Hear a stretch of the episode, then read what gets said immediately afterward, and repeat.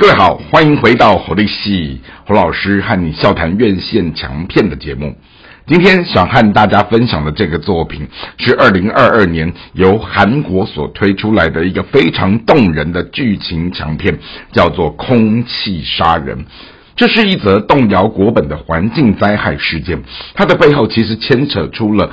我们所熟悉的厂商与政府之间层层叠叠、你无法想象的官商勾结，导致这样的一个利益关系，它。牺牲掉了数万条的人命，好，那在这样的一个所谓的共业当中，好，这个这个故事是改编自好韩国的真人实事的一个社会事件。它其实当时是事件的背景是一个专门在研发空气滤镜的这样的一个产品的厂商，他们用了这样的一个加湿器，它把它变成是一个民生必需品的时候，成为了一个当时韩国的热卖家庭用品。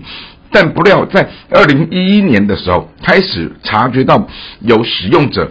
因为不明的急性肺病死亡，然后经由整个验尸的病理过程当中，好一一的追查出所有死亡的人，他们的背后都跟使用这个加湿器的这样的一个滤镜的杀菌剂是产生了一个致命的关联的原因。于是这件事情，好在回到了戏剧的世界当中的时候，是由主人翁是一位医生，然后他的太太因为这样的无故的病逝，再加上他的小孩也因着这一件事情找不到病因的重病当下，好，他开始想要用他的医学专业知识试着去追查出原因，然后更有趣的是，居然这个。主人翁的太太的妹妹是一个杰出的法官，而这位杰出的法官，他为了他的姐姐，还有为了这样的一个小侄子啊病病的这样的一个状态的时候，他决定放弃法官的这样的一个位分，然后转而变成是律师，协助他的姐夫追踪他的姐姐以及这样的一个小侄儿，这样为什么是一个这样的原因来去找出。好，真正的核心的点，但在层层叠叠这样剥洋葱的过程当中，他们就发现到，原来这件事情的背后，居然是一个这么庞大的一个深不可见的如此官商勾结，一个这么暗黑的力量。但是这一则这个暗黑的力量的后面，好，当它升级到了许多平民老百姓的时候，且看怎么样这一群。手无寸铁的平民老百姓，他要如何去抵挡这样的一个庞大黑暗的官商勾结，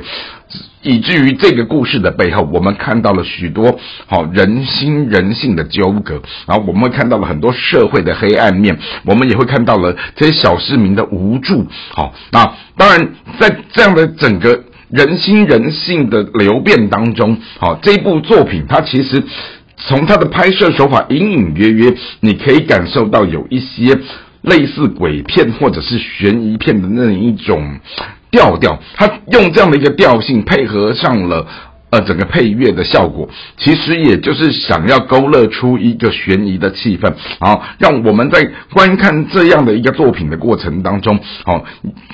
随着剧情扣人心弦，会有一丝丝的。担忧、恐慌、紧张和害怕。那当然，回到了整出戏几个扛把子的演员，他们或许不见得是我们台湾观众熟悉的，比方说男主角金相庆，或者是女主角李仙彬，好，甚至于有一个专门演坏蛋的尹静浩，好，这个这几位演员，他也许在我们好台湾的观众未必是。非常的耳熟能详，但是这几位演员他在这部作品当中，他的表现力仍旧是相当的称职。好，那所以呢，这一次侯老师跟大家推荐的这个《空气杀人》的作品，它是一个很罕见的一个原创的故事，而这个原创的故事一旦当它扣连回去真人实事的社会案件，特别是当这样的一个社会案件，它整个结束之后。经由后人他们怎么去透过反省，然后再去改编了